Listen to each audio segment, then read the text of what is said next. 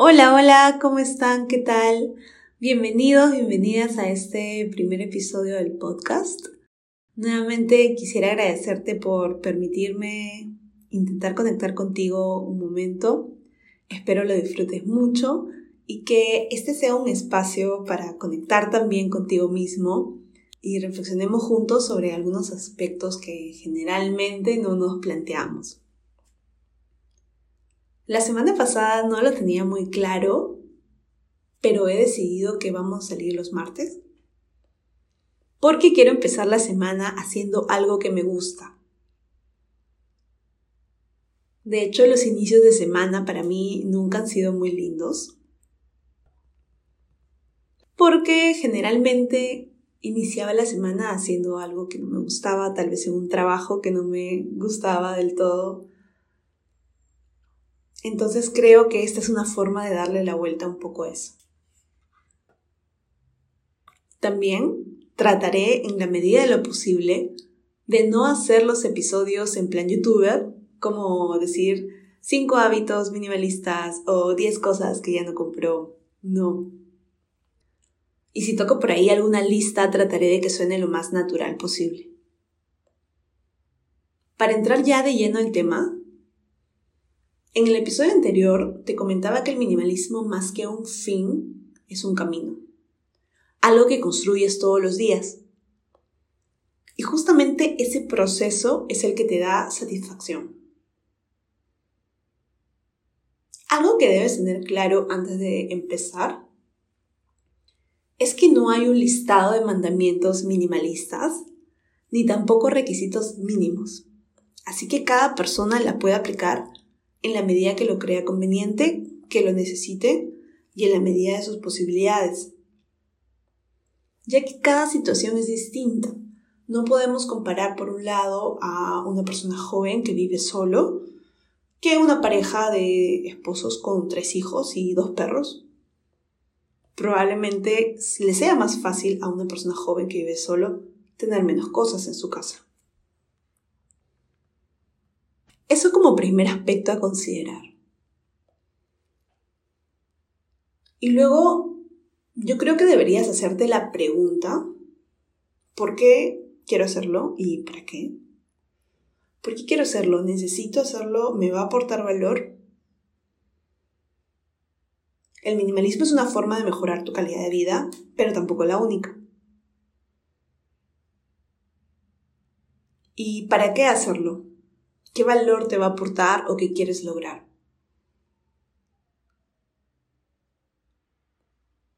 Para saber qué quieres lograr y también en el camino motivarte, yo creo que podrías hacerte un listado de las cosas que quieres atraer a tu vida con este estilo de vida. Yo recomendaría sí anotarlo en un papel y dejar un ratito de lado el celular Creo que así vas a hacerlo con más conciencia y sin distracciones. Y bueno, lo que puede ir en esta lista es cosas como sentirte más ligero, tener menos estrés, más tiempo para hacer las cosas que disfrutas. Ya depende de cada uno lo que quiera buscar con esto. Y si tienes claro que te va a traer buenas cosas, grandes cosas, lo estás haciendo entonces por las razones correctas. Te cuento un poco cómo fue mi inicio.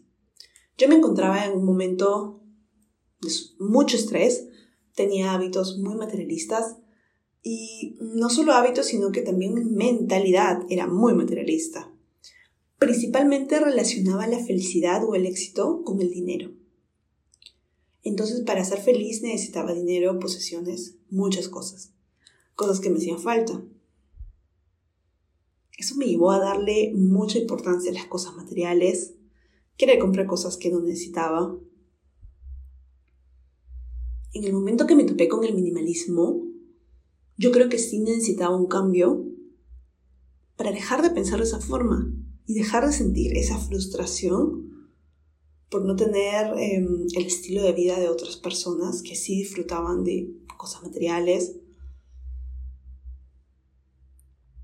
y dejar de sentir ese bajón emocional y lograr sentirme más relajada, menos preocupada, incluso menos preocupada por cómo me vean los demás. sentirme más ligera, sentirme mejor. Eso fue mi caso. Y bueno, el resultado fue increíble porque gracias al minimalismo logré comprender por mí misma que no necesito muchas cosas para sentirme feliz. Y cuando comprendí eso, me liberé de una carga muy grande que venía arrastrando por bastante tiempo. Ok, pero bueno, ese fue mi inicio, mi camino. Te contaba que, luego de preguntarte por qué y para qué, el paso siguiente sería identificar qué es lo esencial para ti. Y yo creo que eso es fundamental ya que con el minimalismo vamos a dejar atrás las cosas que no nos aportan valor y poner el foco en lo esencial. Entonces, tener identificado qué es lo que es esencial para ti, sí es muy importante. No sé, generalmente las cosas esenciales de la vida, algo que nos hemos podido dar cuenta muy fácil en esta situación de encierro, es que lo que más nos importa es la familia, la salud.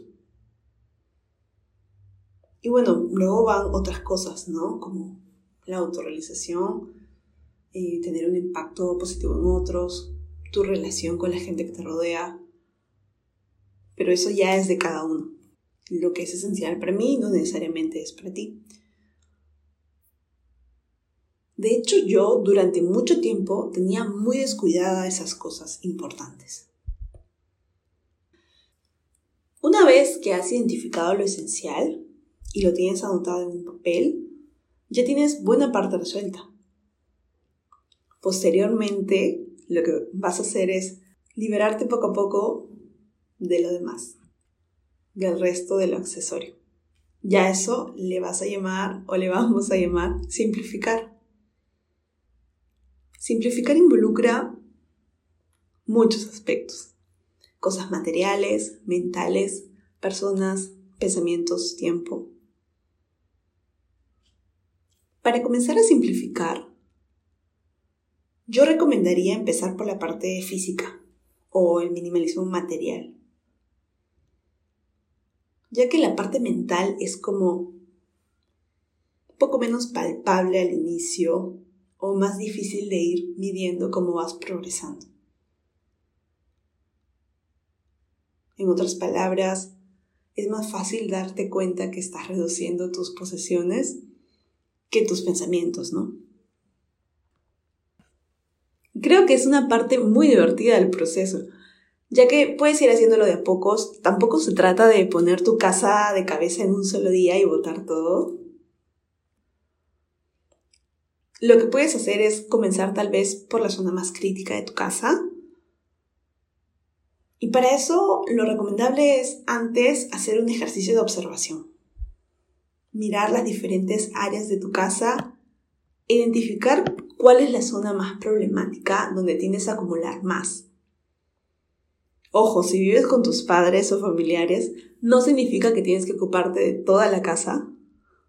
Probablemente ellos no estén de acuerdo con que pienses deshacerte de cosas que ni siquiera son tuyas. Puedes empezar por tu habitación y posteriormente tus hábitos.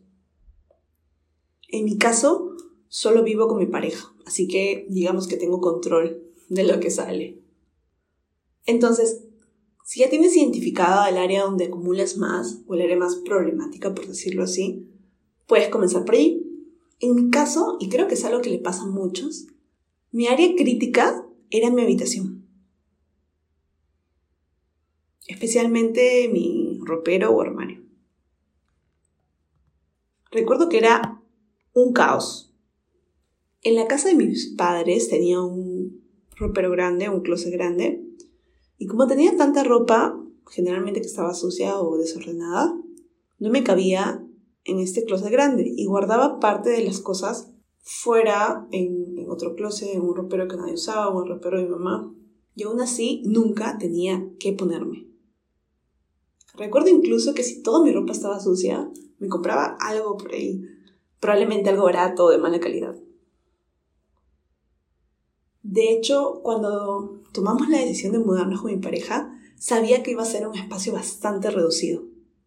Y al ver que mi futuro closet no era ni la quinta parte de lo que estaba acostumbrada, dije, wow, tengo que tener un plan.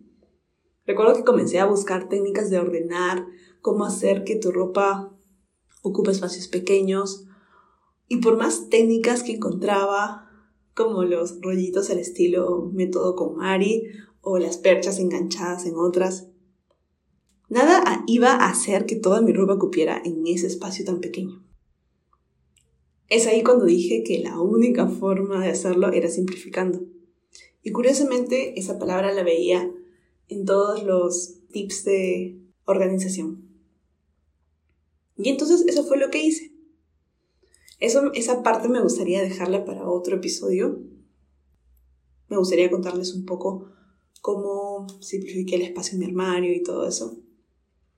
Y bueno, posterior al closet, puedes hacer una limpieza profunda de tu casa, ir área por área, tal vez programarte un día cada área.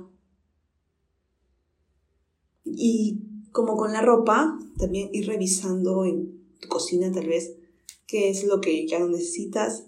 De hecho, en la cocina tendemos a acumular bastante porque muchas veces nos regalan cosas para la cocina, no sé, tazas, vasos, platos, que a veces no necesitamos. Poco a poco te vas a dar cuenta ya cuando tengas este ejercicio avanzado y hayas comenzado a reducir todo lo que no necesitas en tu casa, que tienes más espacio y eso te va a traer una paz interior total. Se te va a hacer más fácil incluso ordenar, limpiar. Vas a tener menos cosas que atraen polvo. En otras palabras, menos cosas, más espacio. Posterior a eso, puedes hacer una limpieza digital. Tal vez comenzar por tu celular. Aplicaciones innecesarias puedes eliminarlas. O notificaciones que tal vez no son muy importantes. Puedes desactivarlas porque a veces lo único que hacen es distraerte de tu trabajo o de lo que estés haciendo. Y bueno, eso sería. Muchas gracias por llegar hasta aquí. Espero que hayas disfrutado este episodio.